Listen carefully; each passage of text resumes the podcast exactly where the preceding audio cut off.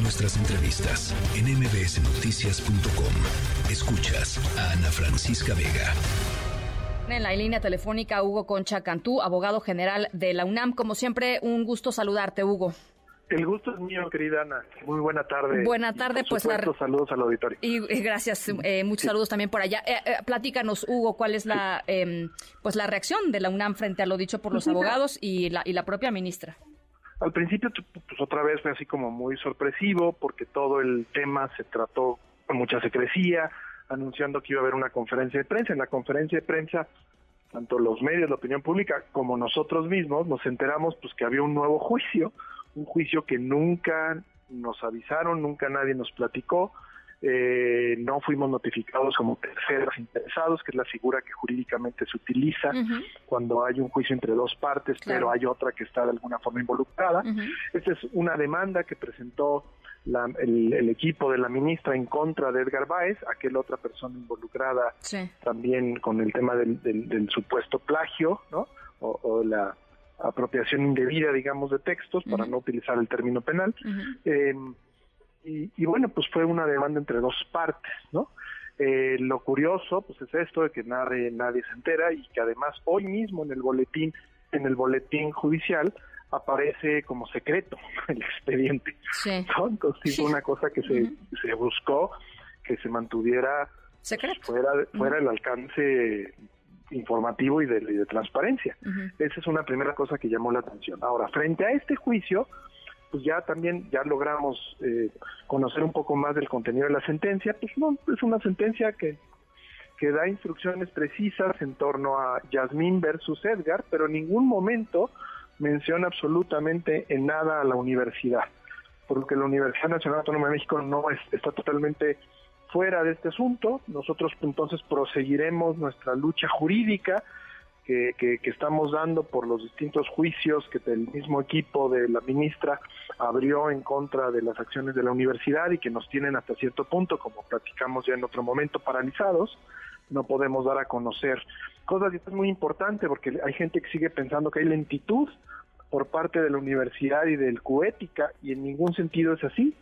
No damos a conocer lo que lo que se hizo, no damos a conocer el dictamen de Cuética. ¿Ya está el dictamen? Eh, sí, por supuesto que ya está listo desde hace algún tiempito, pero no lo podemos dar a conocer porque hay una medida cautelar muy injustificada, muy extraña, que nos impuso un juzgado, también un juzgado civil de aquí de la Ciudad de México, y hasta que ese juicio no lo logremos de alguna forma solventar, pues tenemos que obedecer eh, esta medida, ¿no? Entonces, esa parte creo que es muy importante. Sin embargo, la universidad pues sí quiere manifestar que por supuesto que vamos a seguir con el tema porque reiteramos, nosotros lo que estamos haciendo lo que estamos buscando es que la universidad en goce de su autonomía pueda hacer valoración académica de este y de cuantos temas de alguna duda, porque la universidad tiene sus obligaciones que garantizar que los títulos, certificados y diplomas, pues verdaderamente reflejen una serie de cumplimiento de requisitos y una larga trayectoria en donde la integridad y la honestidad estuvieron presentes, ¿no? Entonces, este tema en la universidad pues, pues, lo va a continuar, lo va a continuar conforme eh, los instrumentos legales y los juicios nos lo permitan. A ver, eh, nada más para regresarme un segundito al tema de, de, el juicio que está ahorita, digamos, en tribunales y que no permite que la que la universidad, particularmente el comité de ética, dé a conocer, digamos, lo, lo que encontró en este en este eh, pues, proceso de investigación que hizo. Em, ¿En qué va ese juicio? O sea, yo sé que de pronto son cosas muy técnicas, pero digamos, si tú tuvieras que decir, este, ahí vamos, va bien, este, en fin, como, ¿en, dónde está en el proceso? Ahí vamos, va bien, pero va muy lento, ¿no? Ahí está parte de, quizá de, la parte no positiva, de que pues, los juicios en México y los juicios muchas veces de locales, como es este caso, pues tienen una enorme apertura para llevarse mucho tiempo.